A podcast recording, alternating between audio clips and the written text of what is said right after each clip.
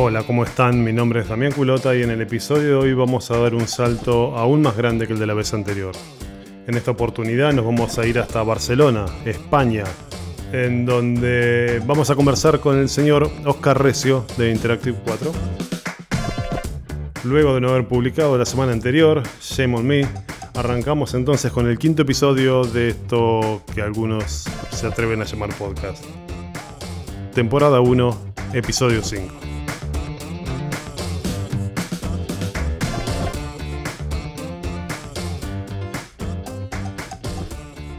Bien, a ver, eh, obviamente que ya te conozco, nos hemos visto en varias oportunidades en distintos lugares. Eh, para que sepas, yo estoy grabando desde antes de entrar a la llamada, así que todo se graba. Igualmente, si luego nos vamos al pasto, o sea, si nos excedemos o decimos cosas que no debiéramos, se corta y se descarta. Eh, Perfecto. Contá quién sos y qué haces, para el que no te conozca. Sí, pues mi nombre es Oscar Recio, trabajo en Interactive 4, que es una agencia española de, de, comercio electrónico, en este caso Magento, como no podría ser de otra manera. Y dentro de Interactive 4 soy el director técnico y me encargo de todas la, las decisiones tecnológicas junto con el, con el, CTO de que se lleven a cabo y lleguen a buen puerto para, de cara a los clientes. Básicamente ese es mi rol, entre otras muchas cosas que están por ahí. ¿Cómo, a ver, llevas más o menos unos 10 años, año más, año menos, pero estás, hace unos 10 años que trabajas con Magento, ¿no? Uh -huh. Bien. Efectivamente. ¿Cómo, esta pregunta se la estoy haciendo a todos porque inicialmente estoy charlando, conversando con mucha gente que se dedica a Magento. Entonces, una de las primeras preguntas es cómo está o cuál es tu relación hoy día con Magento, la plataforma. Pues con la plataforma es una relación de amor-odio. Por un lado, pues imagino que, que, te lo habrán comentado mucho, pero es una relación amor-odio en la cual pues hay unos días en, la, en lo que la amas por, por, su fácil extensibilidad, bla, bla, bla, por su, por su, calidad de software, etc. Y por otro lado, de la misma manera que lo, que lo amas por eso, eh, lo odias también por eso, porque hay ciertas cosas que no están bien hechas y demás.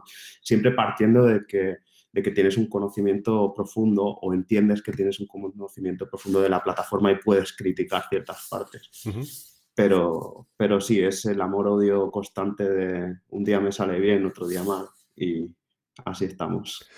Una de las, de, de las eh, puteadas mías que más se me repiten es, pero si esto antes andaba, esto antes estaba bien, ¿por qué ahora ya no? O sea, a mí lo que más, mi problema más grande suele ser eso. O sea, antes estaba bien y ahora es un problema.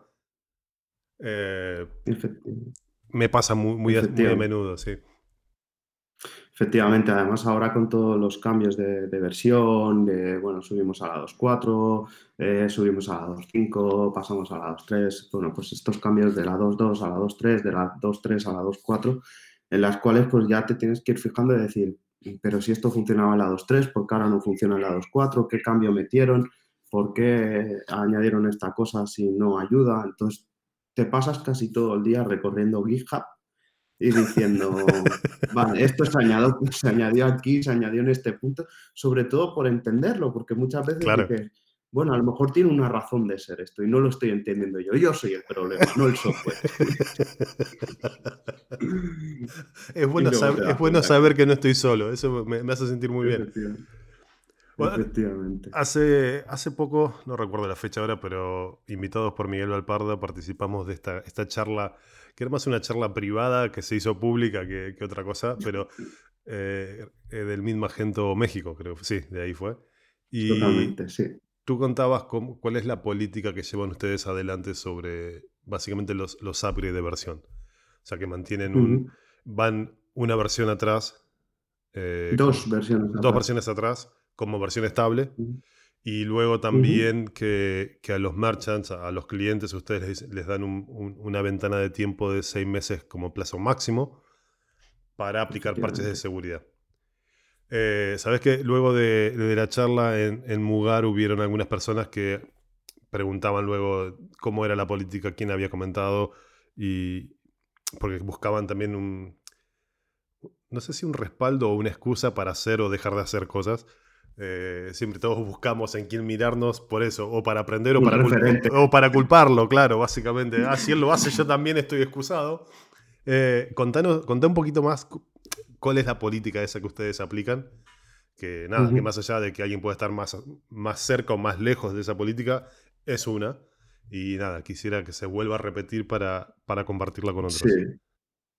Sí. Eh, a ver, eh, lo que comentaba básicamente, o sea, es una política que, que, no llevamos muchísimo tiempo haciendo, pero sí que es verdad que este 2021 queremos afianzar totalmente de, eh, este año para, para, todos nuestros clientes y básicamente es ir dos versiones por detrás de Magento cuando, sobre la, la Cuando decís versiones, para ser bien explícito, ¿a qué te referís? Porque una versión 2.4.1 es una versión y 2.4.0 es una versión y 2.3.6 es una versión.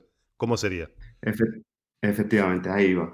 Mira, justamente hablando de la 2.3, ¿vale? Que es la que a mí me toca más de cerca, ¿vale? Ahora estamos en la versión 2.3.5, ¿vale? Y nosotros actualmente eh, estamos transicionando a la 2.3.3.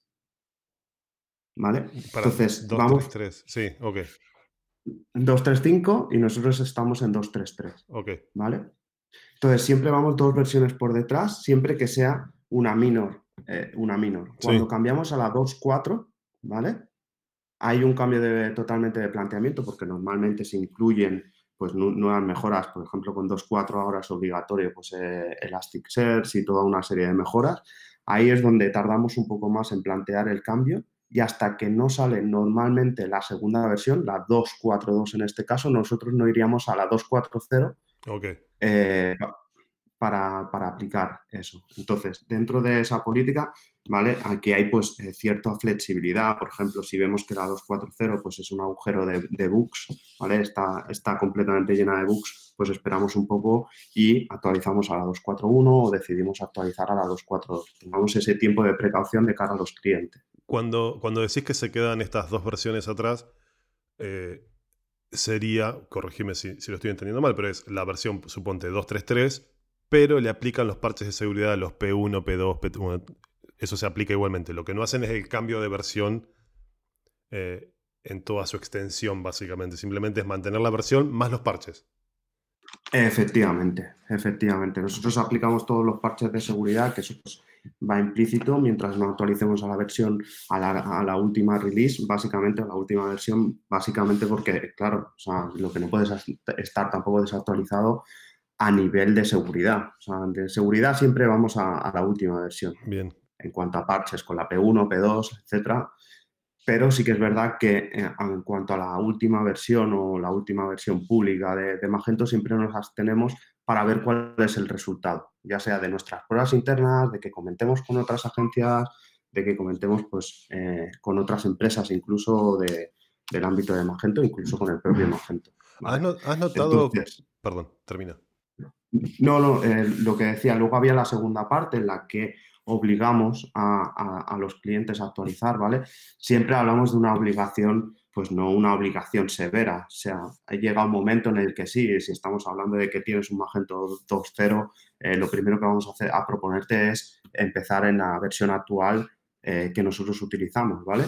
Pero sí que es verdad que eh, en esa obligatoriedad nosotros intentamos que todos los parches de seguridad siempre estén instalados y que tengas el último software. Esto se puede, como decías, es un poco flexible, depender de, yo qué sé, no va a pasar nada porque sean dos semanas, no, o tres semanas. Sabemos que hay despliegues, campañas, etcétera, y priorizamos la venta ante la actualización. Eso hay que dejarlo claro. Sí, y, eh, está bien. Supongo, eh, me, dice, me disparan dos preguntas. Eh, van, un poco de la mano. Con esto de que han implementado esta política de actualización o de versión, ¿Han notado alguna mejora o han tenido menos problemas con respecto a los módulos de terceros?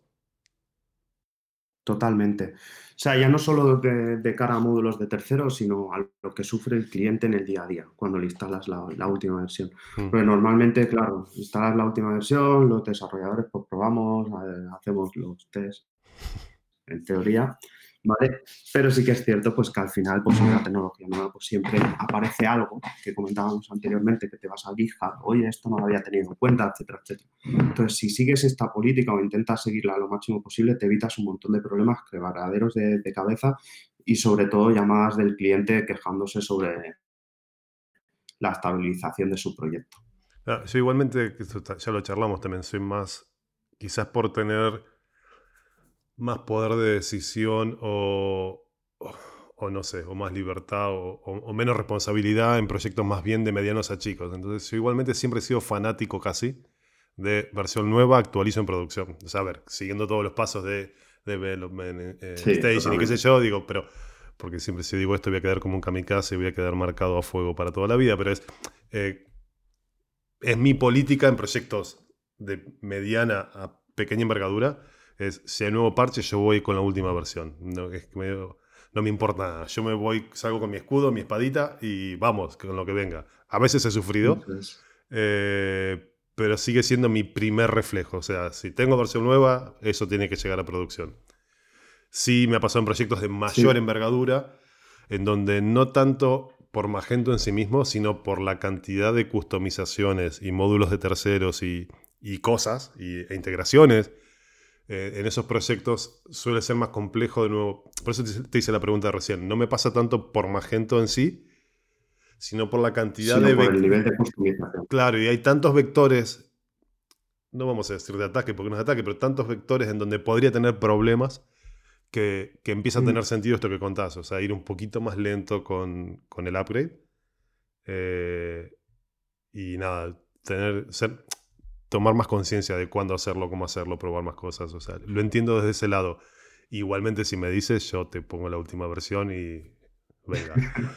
Eh, yo, siempre, yo siempre diré que poner la última versión, o sea, eh, son dos maneras de, verlo, ¿no? Pero yo prefiero poner siempre la última versión en entornos de, de prueba, en entornos locales, en entornos de, staging o, de UAT, donde el cliente pueda probar antes su, su Obviamente. Por supuesto que es, clave lo que decías.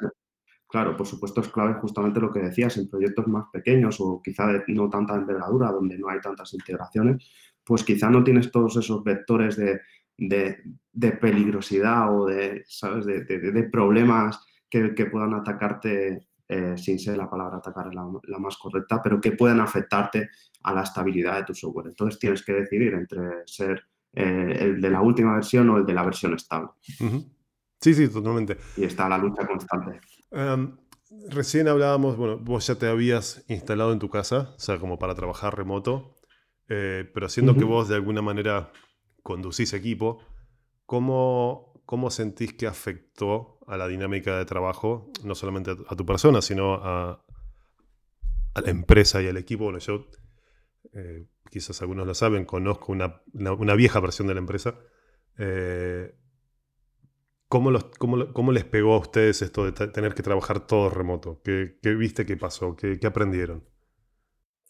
Pues sobre todo, o sea, siempre, o sea, dentro de la empresa, eh, siempre ha habido una opción de, teletrabajar, no era opción instaurada totalmente, pero sí que es verdad pues, que dado eh, esta pandemia pues, se ha visto forzado. ¿no? Mm. Al principio había un poco de miedo, no solo por el, por el rendimiento que pudieran provocar las personas, sino por, el, por, por, la capacidad de trabajo que podríamos delegar a esas personas, ¿no? De decir, tengo que organizarme mucho mejor, que antes, por ejemplo, estabas en la oficina, pues entraba una llamada o, o lo que sea y podías acercarte a una mesa o, meterte en una reunión y decir, mira, este es el, pipeline de trabajo de esta semana, este es todo lo que tenemos que hacer y ahora lo tienes que, dijéramos, compartimentar todo y sobre todo yo creo que una de las cosas que hemos aprendido es la importancia de la comunicación interna entre, entre los equipos. ¿no? Antes, pues muchas veces por el simple hecho de estar en una oficina, pues ya ibas comentando con el compañero qué tal el día o con tu jefe, oye, mira, he visto esto, no me ha gustado, o ibas, dijéramos, esos pequeños comentarios que haces en la oficina y ahora todo eso se pierde y entonces tienes que centrarte mucho más en la comunicación interna entre equipos, eh, que se entienda bien esa comunicación, que se sepa lo que hay que hacer en ciertos casos y demás, dijéramos que es... Eh, documentar todos los procesos de tu empresa para que todo el mundo sepa lo que tiene que hacer en cada momento y cómo tiene que hacerlo. Sobre todo hemos aprendido eso, a, documentarlo todo más si cabe. Sí, es, eh, bueno, yo llevo un par mm, más, o sea, más de una pandemia trabajando de forma remota, por lo cual también estos comentarios los vengo repitiendo, es, eh, he pasado por un montón de estadios emocionales, he tenido todos los vicios, he pasado por todas las recuperaciones, he probado cosas. Lo que sí uno, de lo que a mí me ha funcionado, lo que aprendes es eh, en el over communicate, o sea, esta comunicación en exceso que necesitas tener, eh, explicar y preguntar las cosas casi como si tuvieses cuatro años, no por considerar al otro una persona tonta con dificultad de entender, es para... Mientras más explícito sos y más claro sos, menos margen de malinterpretación existe. Eh, entonces necesitas esto, comunicar, comunicar permanentemente, déjalo claro para que no quede para que no haya lugar a la libre interpretación de nada. Entonces después, cuando muchos se discutimos, es muy fácil. Si decía, hace clic en este botón, hacelo acá y hacelo acá, el flow está claro. O sea, no podemos estar discutiendo luego, ah, no, yo creí que vos querías. No, si yo te dije, quiero hacer clic en este botón, que dispare esta acción, que llame al controller, que le pega el API, por decir una pavada. Eh, a mí me pasa mucho cuando en el trabajo que cuando algo me falla, lo que hago es, en los tickets, comento todos los pasos, incluso con las líneas de código que hice para decir cómo llegué a la falla, porque podría ser que la falla no haya sido técnica, sino que haya sido mía en, un momento de ejecución o lo que sea. Pero bueno, me pasa eso de el, sobrecomunicar permanentemente para evitar cualquier eh, malinterpretación, sumado a los a la comunicación asincrónica. O sea, porque no estamos, eh, como decís vos, sentados en la mesa viéndolo. Es, yo te lo tiro ahora y vos lo vas a ver cuando puedas y me vas a responder cuando puedas. Entonces, bueno, esto de, sobrecomunicar es casi como una regla con el trabajo remoto. Sí, sobrecomunicar y no dar nada por hecho. Yo al final, cuando empezó todo esto de la pandemia, o sea, pues te entra el, miedo en el cuerpo, no tanto por la pandemia y, demás, porque al final es una causa sanitaria. Nosotros no, yo al menos no tengo idea. Sí que es verdad que he profundizado mucho sobre el tema, pero sí, eh, sí que es verdad pues, que a nivel de empresa es cómo reaccionas al cambio, cómo reaccionas a un cambio tan grande, porque al final, aunque seamos empresas tecnológicas, hay muchas de ellas que al final somos muy analógicas, ¿no? Entonces, sí que es verdad pues que yo me acuerdo leyendo los memorándum pues, de, gente que ya hacía mucho tiempo que trabajaba en remoto, pues como eh, GitLab, eh, ¿sabes? Como Slack, eh, como Fastly, etcétera, y decían, a ver cómo hace esta gente para gestionar el caos, ¿sabes? o, todo lo que tienen, porque ellos lo llevan haciendo antes de la pandemia, pues aprendamos de ellos, ¿no? Lo que decíamos antes de tener un referente, de si lo hago mal, al menos me queda una excusa. Comparando con tu, con tu vida como developer, de, este, el programador que está en el barro todo el tiempo, ¿no? Con, con, con el requerimiento de un cliente o de una tienda en particular, comparando eso con tu rol actual, ¿qué es lo que más disfrutas del rol actual?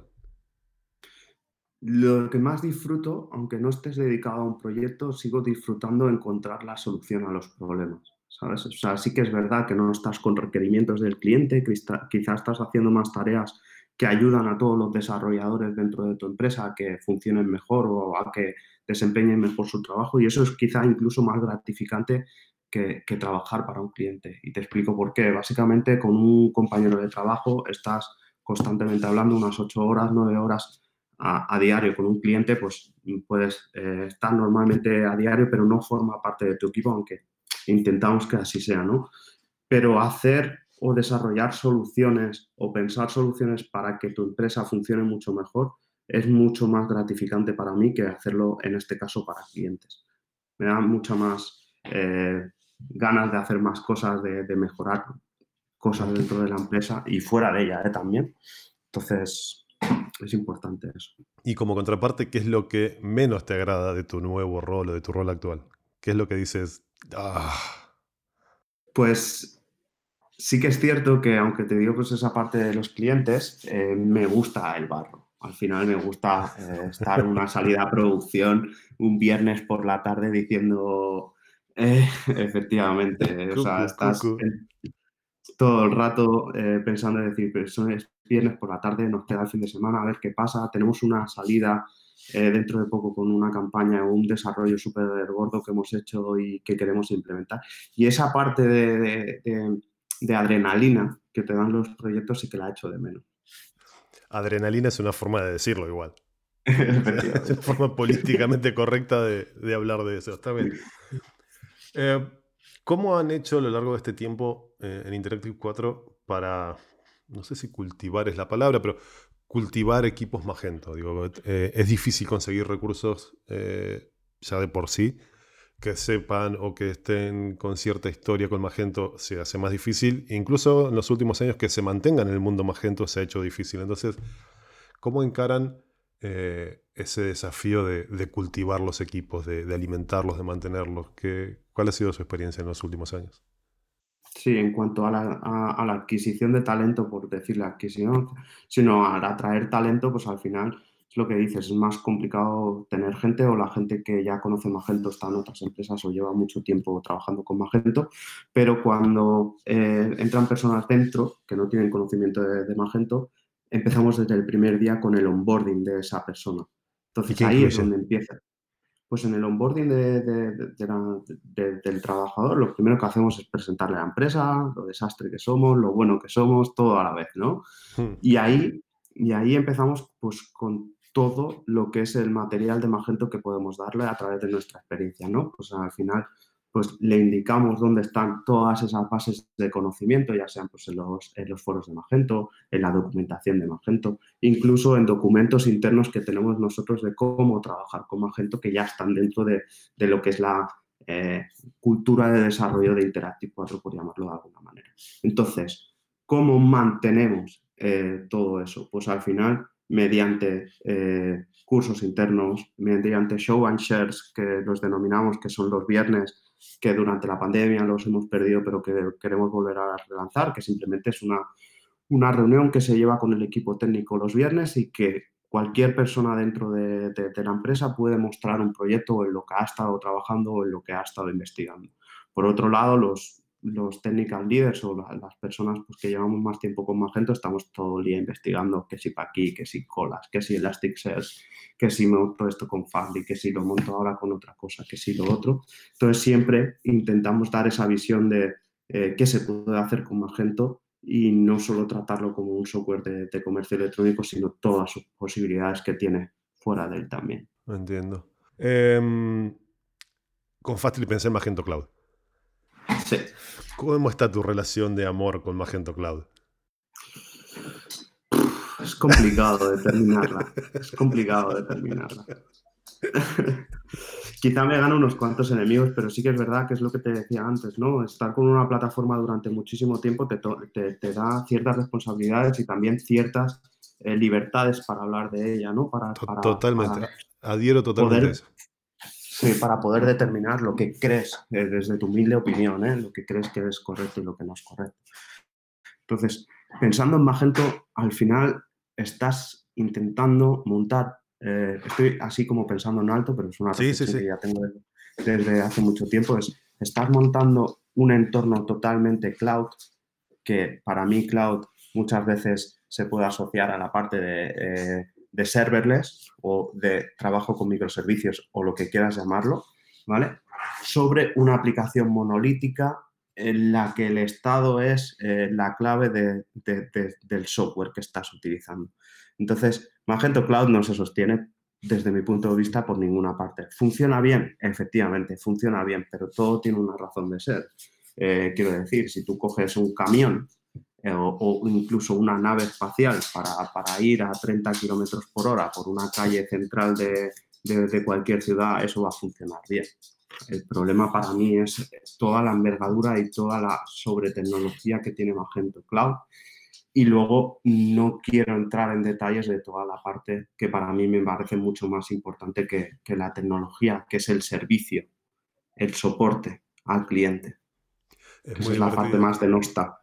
Eh, a mí me pasa, eh, es más, yo el año pasado, a mitad de año, eh, pasé por la certificación de cloud, pero usé el material, no sé si te acordás que Adobe había liberado un montón de cursos hasta mitad de año para todo el mundo. Bueno, yo seguí ese curso de cloud que era diferente a todo lo que había visto. Y a mí me, gustó mucho, en la parte del proceso educativo me, gustó mucho. Y cuando vos leías ese, ese material, decías, wow, qué plataforma, te, te enamora. Efectivamente.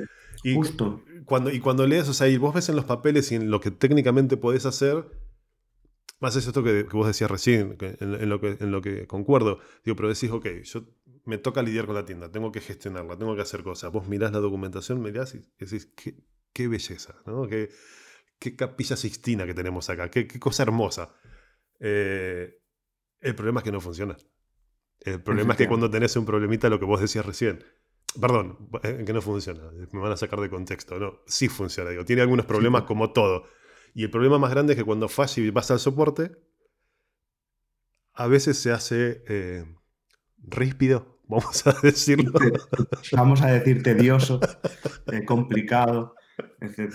Al, final, al final tú sabes, si tú tienes muchísimos clientes, muchísimos proyectos, que es que trasladado a lo que es la venta de un producto en cualquier comercio electrónico, nosotros siempre decimos, yo personalmente digo que la venta no comienza cuando el cliente compra, la venta comienza después de que el cliente compra, en todo el servicio por venta. Ahí es donde tienes que demostrar que tu producto o tu servicio o lo que sea es importante para ti o para, para el cliente al que se lo estás ofreciendo. Y en este caso es totalmente lo contrario. O sea, tú en el momento en el que tienes un problema, eh, es donde empiezan tus problemas de verdad, ¿no? Porque cuando funciona todo bien, eh, nadie es capaz de decir, oh, sí, funciona todo bien, ¿no? Estoy muy contento de que funcione bien, porque eso es lo que esperas, es un commodity para ti. Claro. Esperas que funcione bien, para, para eso estás pagando una licencia, para eso estás pagando el coste, me da exactamente igual, ¿no? Entonces tú estás pagando por un servicio y esperas que ese servicio funcione bien y no tienes que dar muchas veces las gracias eh, porque eso funcione bien, porque es lo que esperas o lo que has pagado o lo que has comprado. El problema es cuando eh, tú crees que no funciona bien o sabes que no funciona bien. Ahí es donde empiezan los problemas, básicamente.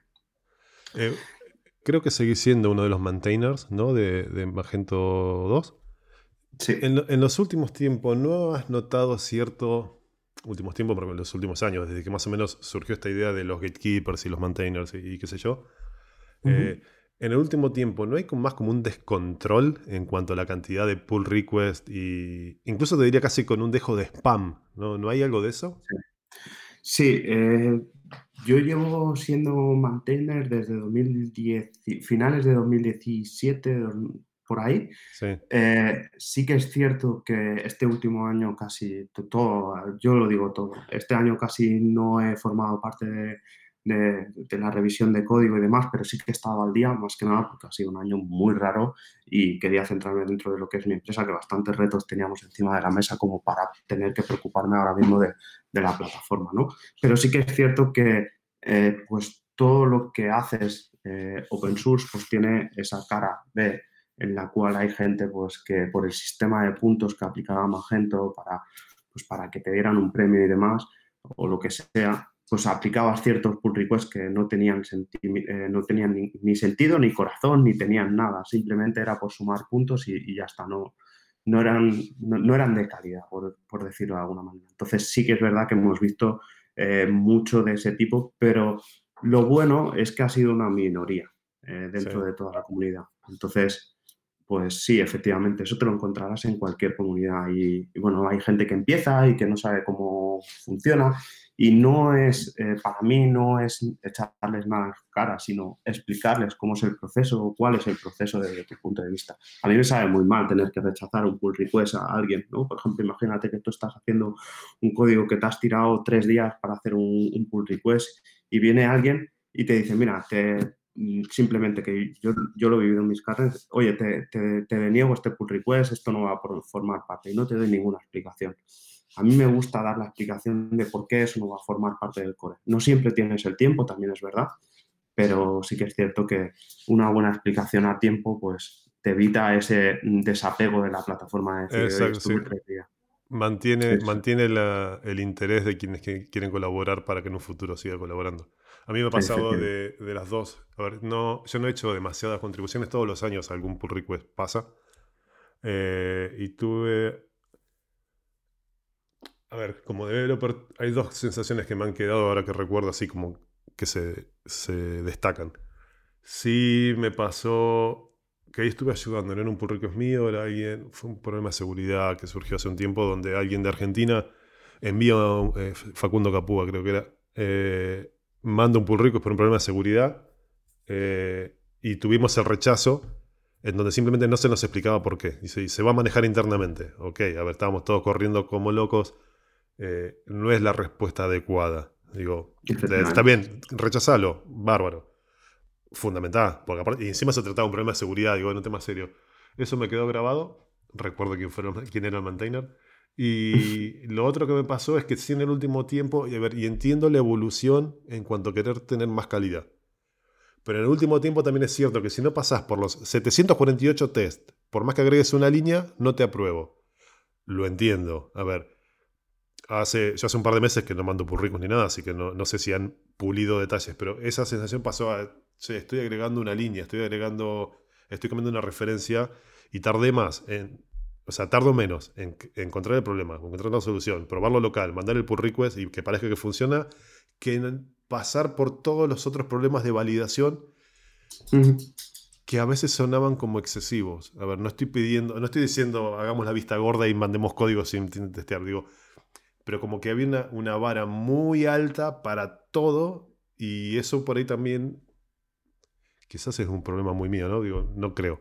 No, no, eh, no, no, yo creo que, sea, yo creo que hemos pasado, y, ahí te doy toda la razón, en la cual yo cuando, cuando empecé, pues imagínate, hace ya pues casi tres años por ahí, porque estamos al inicio de 2021, en el cual pues nosotros teníamos una serie de tests que corríamos, que no estaban dentro de GitHub, que tú no sabíamos, tú no sabías como desarrollador que nosotros lanzábamos esos tests y, realmente, pues muchas veces eh, pues, le comentábamos, oye, mira, han fallado en esto y tal, y tenían toda esa información los desarrolladores o, la gente que agregaba eh, código, ¿no? Entonces, toda esa eh, lógica ahora se ha trasladado a, que el desarrollador pueda verlo dentro de GitHub, pero sí que, sí que es verdad que creo que hemos pasado de 0 a 100 sin explicar en todo el proceso un poco el cambio, ¿no? Sí que es verdad que para añadir una línea de código a lo mejor pasar 750 test es verdad. Lo que pasa es que por contra, eh, comentábamos antes que quizá desde que es open source, por así decirlo, Magento, que siempre ha sido open source, pero desde que tenemos GitHub, eh, mucho software entraba y había un poco de descontrol de la calidad del software. Entonces, para paliar eso, se añaden los tests, pero sí que es cierto que hay muchas veces en las cuales es tedioso eh, para una línea como desarrollador hacer un pull request sí que lo veo tedioso. Lo que pasa es que encontrar el equilibrio entre, entre la nada y el Debe ser dificilísimo, sí. sí. Sí, sí, Bueno, nada, estaba haciendo catarsis, necesitaba sacar esta frustración de otra vez me rebotas el pull request oh, y así, bueno, más sí, hace lo que quieras. Si querés aprobarlo, si no, déjalo, ya está. Que te voy a sacar totalmente de foco. Eh, en el último tiempo, más allá de que sea relacionado con Magento o no, que mm, herramienta o metodología o producto o cosa viste o viste pasar que dijiste que te picó el bichito que diga esto lo, quiero, quiero volver a esto, voy a, estar, voy a empezar a investigarlo, ya sea para aplicarlo en un negocio o porque quieras, eh, no sé, en tu tiempo libre si es que tienes, dedicarte o a futuro te imaginas, digo, ¿qué, ¿qué, cosa viste que te llamó la atención que pensás que pronto vas a estar volviendo sobre eso? Pues este año sí que es verdad que ha sido un año pues lo que decíamos, un año muy raro, pero sí que me ha permitido volver a estudiar muchísimo. O sea, todo este tiempo de confinamiento, o sea, lo he dedicado pues a, meterme en nuevas tecnologías, a, viejas tecnologías que tenía ahí por, aprender y que tenía las pinitas grabadas. Aprender cuando digo, pues no dominar, aprender, ¿no? Sí, sí, sí. Pues he estado, por ejemplo, estudiando eh, Python, eh, he vuelto a, a, hacer un proyecto en Symfony, últimamente, en estos últimos tres, cuatro meses, estoy dándole o, estoy intentando aprender muchísimo sobre, sobre Kubernetes y cómo funciona, cómo aplicarlo, etcétera, pues llevado un poco a Magento, que es un poco desastre de momento, pero llevado a otros proyectos creo que tiene mucha de esto.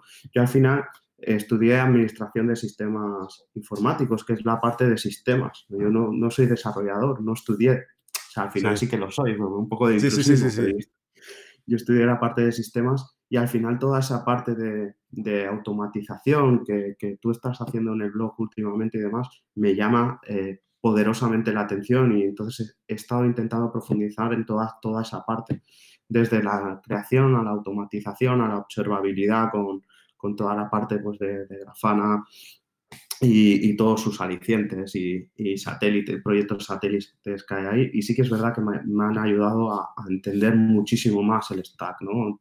Hablamos muchas veces de que eh, ahí tenemos desarrolladores full stack, que, empiezan desde el front, acaban en el back y, demás, pero también pues toda la parte de sistemas, entender cómo funciona y demás y cómo gestionarla, creo que es muy importante para, para tener el contexto de todo lo que es la plataforma. Al final, podemos tener eh, Magento, que puede ser el chasis, pero eh, Magento como tal tiene que correr sobre unas ruedas, que para mí es el hosting. Entonces, una cosa sin la otra no, no funciona. Totalmente, totalmente. ¿Andas con, fuera de lo que es trabajo, andas con algún side project o algo, algo nuevo que estés intentando o no lo puedes decir o Estoy haciendo cosas para varios amigos, eh, son side projects que en principio pues, son, todo de, de, Kubernetes, de automatización y demás. Pues aparte, porque hacer Magento fuera de, de, de, mi horario laboral, pues no es productivo. O sea, para mí sea, ya hago Magento suficiente o ya, ya estoy todo el día con Magento. Vamos a hacer otra cosa, vamos a hacer otra cosa, ¿no? Entonces estoy en todas, todo ese tema de automatización y demás. Por supuesto, si viene un amigo y me dice, oye, ¿me echas una mano con Magento? Por supuesto que sí. Pero estoy, explorando mucho la, parte de Symfony para hacer proyectos pues con, con DDD, ¿sabes? Y, aprender toda esa parte, porque hay muchas veces que aplicar DDD dentro de Magento es muy complicado, ¿no? Pues, eh, con suerte aplicas patrones Solid y, te das con un canto en los dientes, dado el software que, hay. ¿eh? Pero sí que intentas hacer ese código mucho más mantenible como a ti te gustaría, que luego te sale una chapuza porque no tienes tanto tiempo libre. Claro, la, tiranía del deadline es... A ver, no sé si es porque estamos hacemos e-commerce tanto, entonces nos creemos que todo el mundo funciona igual, pero me imagino, eh, Supongo que la tiranía del e-commerce debe ser más alta que, el promedio, digo, porque estamos hablando de transacciones de dinero. A ver, sí, si me decís que el software de la bolsa también, digo, hay un montón, los bancarios también digo, pero de la general, el e-commerce es muy tirano en eso, porque todo tiene que ser ya, pierdo dinero o, o pierdo dinero, no hay otra opción, es pierdo dinero siempre. Entonces te pasa, como decís, que arrancás diseñando todo, meditándolo, bien zen, tenés todo perfecto, y a los cinco minutos te dicen, ¿ya está listo? Y sale la chapuza. O sea, efectivamente, efectivamente. Entonces, pues te tomas, te tomas ese tiempo, ese tiempo que no tienes diariamente o que te gustaría tener, pero que incluso muchas veces eh, ya no solo es el tiempo, sino cómo te gustaría que fueran las cosas si las hicieras dentro de tu empresa, ¿no? Eh, que yo por suerte, pues por, el, por, el, puesto que tengo, puedo decidir ese tipo de cosas, ¿no? Y hay muchas cosas que ya aplico dentro de, mi empresa, pero muchas veces cosas que hago fuera de, mi trabajo diario, intento aplicarlas dentro de mi trabajo porque es como creo que deben ser las cosas. Seguramente, como te decía, me equivocaré en algunas de ellas, mm, otras acertaré, pero intentas trasladarlo a, a, lo que es la cultura de empresa que a veces no siempre funciona. Claro. Sí, sí, aparte, la empresa son demasiadas eh, cabezas, responsabilidades, eh, actores, entonces sí, e, es, es, distinto. O sea, tenés que negociar muchas cosas siempre. O sea, es normal, es esperable, pero bueno, hace que incluso una buena idea a veces no pueda llegar a buen puerto porque hay alguna variable que, que no estaba considerada. La idea no es hablamos hoy y no hablamos nunca más, más allá que cada, muy cada tanto contigo cada tanto tenemos algunas dije cada tanto muchas veces. Bueno, eventualmente tenemos llamadas de porque sí, eh, pero lo que aspiro es, quizás en un par de meses o un año, bueno, vaya a saber uno, volver, volver a retomar, sí, porque no sé, me imagino que seguiremos hablando de más gente, no sé por qué.